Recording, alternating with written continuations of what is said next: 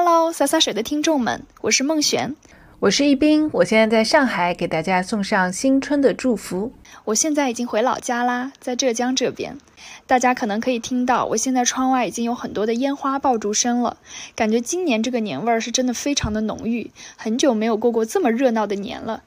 同时呢，我也想要感谢大家在过去一年里面对我们的支持和喜爱，我们真的成长了很多。在洒洒水电台成立不到一年的时间里，我们觉得非常幸运，能够通过邮箱接收到各位听友的反馈。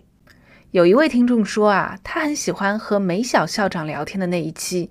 因为梅小的故事细节特别动人，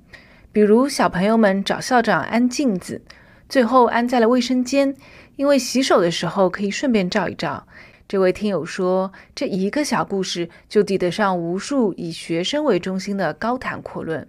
还有的听众说，他也是学教育的，那遇到我们的节目时，他正有点迷茫，而洒洒水的主题则引起了他的一些思考，比如教育从业者可以选择哪些副业，在学历膨胀的时代要不要读研。很感谢大家给我们的反馈。新的一年，我们将分享更多的教育故事。那其实我们也已经偷偷开通了洒洒水电台的小红书账号。小红书账号作为洒洒水的后台，我们会分享一些关于幕后编辑的故事，以及一些吐槽和节目预告。欢迎大家关注、收藏我们，并且给我们评论你想听的一些主题和节目。在新年即将到来之际，我们想祝大家新年快乐，兔年行大运，万事顺意。